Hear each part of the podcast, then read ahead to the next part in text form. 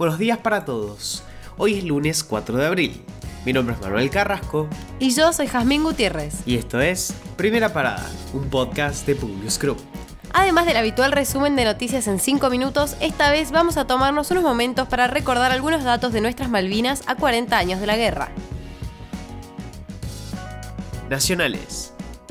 La baja productividad a nivel local, sumada a la crisis internacional derivada del conflicto ruso-ucraniano, puso un panorama desalentador sobre la mesa en cuanto al suministro de gas este invierno. Se esperan cortes del fluido a la industria, pedidos de ahorro a los hogares, racionamiento al parque automotor y hasta posibles cortes del suministro eléctrico. Para tratar de solucionar esta problemática se puso en marcha un plan de diplomacia energética. Se espera que esta semana, tanto el ministro Guzmán y el embajador Scioli puedan acordar con Brasil un aumento en la provisión. Mientras que el presidente de Bolivia, Luis Arce, visitará Buenos Aires, donde también se espera cerrar un acuerdo para redirigir 2 millones de metros cúbicos de gas a nuestro país. Histórica visita del presidente chileno Gabriel Boric a la Argentina. Arribado ayer por la tarde, el presidente comenzará su actividad esta mañana del lunes. En su agenda se encuentra la ofrenda floral al monumento del Libertador General José de San Martín, la posterior reunión con el presidente Alberto Fernández y una cumbre empresarial el día martes. Su visita lleva un mensaje de nueva unidad entre ambos países, lo cual ha tenido sus fanáticos y detractores tanto en Argentina como en Chile. Internacionales. Tensión en Corea.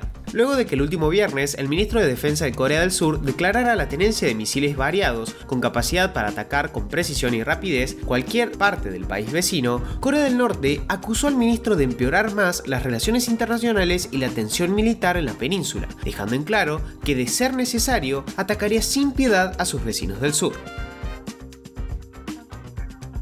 La Cámara Baja de Estados Unidos aprobó un proyecto de ley con el que se despenaliza la marihuana a nivel federal al eliminarla de la lista de sustancias controladas prohibidas. Los demócratas votaron a favor mientras que los republicanos en contra, esgrimiendo que la marihuana es una droga de entrada que conduciría a un mayor uso de opioides y otras sustancias peligrosas. Fin de la cooperación espacial internacional la agencia espacial rusa Roscosmos anunció que próximamente decidirá cesar su cooperación con la Estación Espacial Internacional ante la negativa de sus pares Estados Unidos, Europa, Canadá y Japón a levantar las sanciones contra sus empresas como respuesta a la invasión a Ucrania. Luego de años de trabajo en conjunto, el reciente conflicto separa a la agencia rusa de este importante eje. La barbarie de Putin. Ucrania y la comunidad internacional condenaron la masacre de cientos de civiles perpetradas por las tropas rusas. Las fuerzas ucranianas descubrieron fosas comunes, cadáveres maniatados en las calles y cuerpos con signos de tortura mal enterrados en los territorios recuperados cerca de Kiev. Las imágenes dieron vuelta al mundo y pusieron al descubierto las atrocidades ordenadas por Moscú.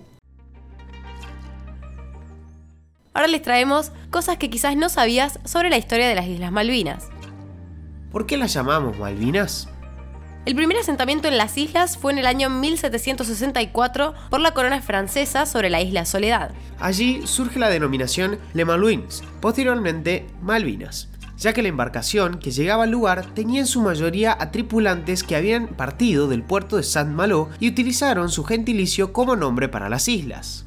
Después, en el año 1767, la colonia se transfirió a la corona española. La invasión británica.